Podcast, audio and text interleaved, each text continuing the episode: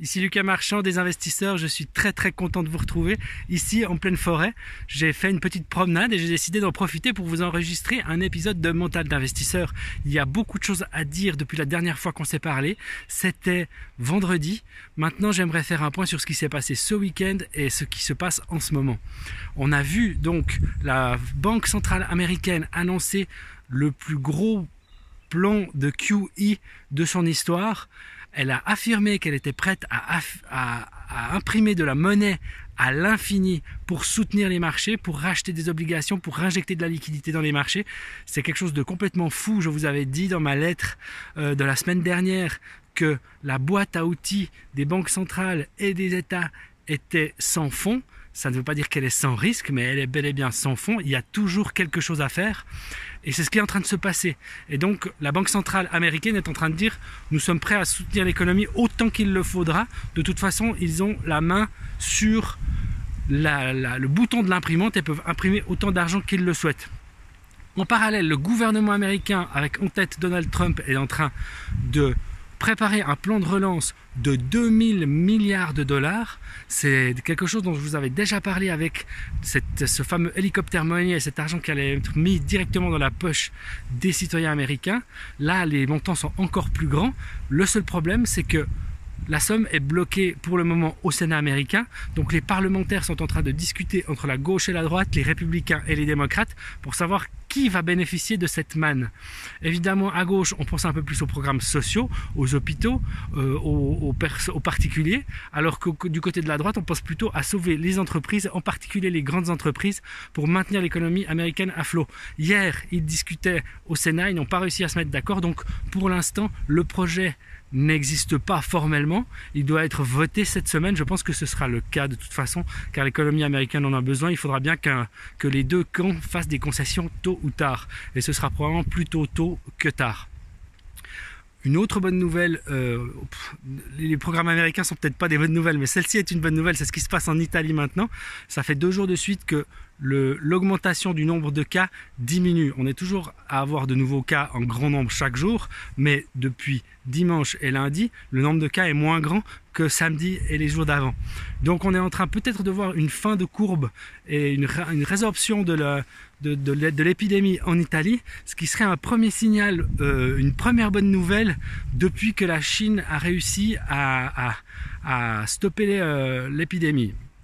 Donc c'est un bon signal pour l'Occident en particulier, pour les États-Unis, pour l'Europe.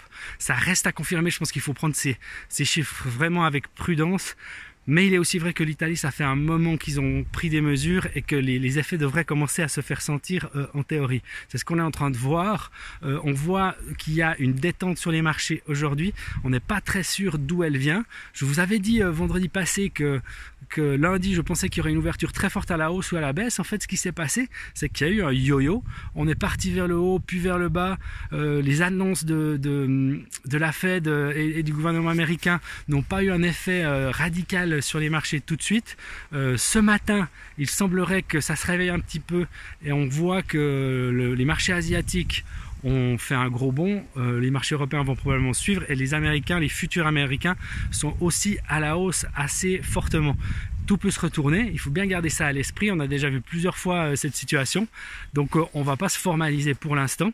J'aimerais juste vous dire que je continue de penser que le moment pour acheter des actions euh, n'est pas mauvais. On est peut-être en train d'assister à une sorte de bottom, un fond qui est en train de se former. Rien de sûr, bien entendu, mais ça commence à se dessiner. C'est peut-être une pause, être peut-être un rebond.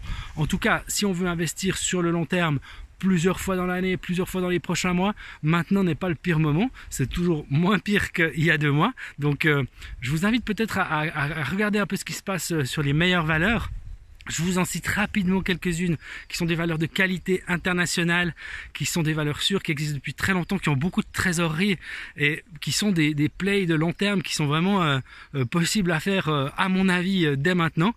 Vous avez Visa, vous avez McDonald's, vous avez Amazon, je vous ai déjà cité Total pour la France. Euh, Total, une, entreprise euh, qui est un peu en difficulté avec le pétrole, mais qui est en fait très internationale, qui a une trésorerie encore solide et qui a déjà un petit peu rebondi hier, malgré euh, le fait que les, marchés français étaient, malmenés. Euh, donc il y a peut-être quelque chose à faire de ce côté-là. vraiment ces grandes entreprises, Amazon, Visa, des, entreprises qui, fonctionneront quoi qu'il arrive et surtout qui ont une sécurité, même si la situation se dégradait encore fortement on ne peut pas imaginer que Amazon fasse faillite dans les prochaines années ou dans les prochains mois. Donc euh, c'est un play que vous pouvez tenter si vous êtes euh, aventureux. Euh, voilà, c'est un conseil concret que je voulais vous donner aujourd'hui, ne pas toujours rester dans la théorie. Bien sûr, n'oubliez pas, vous, décidez vous-même si vous voulez investir, c'est votre, votre responsabilité. N'investissez pas sur mes recommandations, vous devez prendre en compte ce que vous entendez et ensuite décider selon votre propre cas.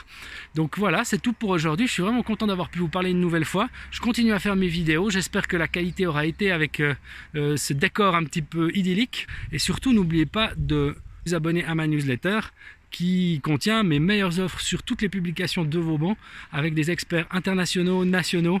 Il y a plein plein d'idées à trouver euh, pour investir. Donc je vous invite euh, à cliquer sur la page ici pour euh, découvrir ma, ma, newsletter qui est gratuite et avoir de très très très beaux rabais sur nos publications. Je vous dis à très bientôt. Je me réjouis de vous parler de la suite des événements sur les marchés parce qu'il va se passer plein plein de trucs. On en est déjà sûr.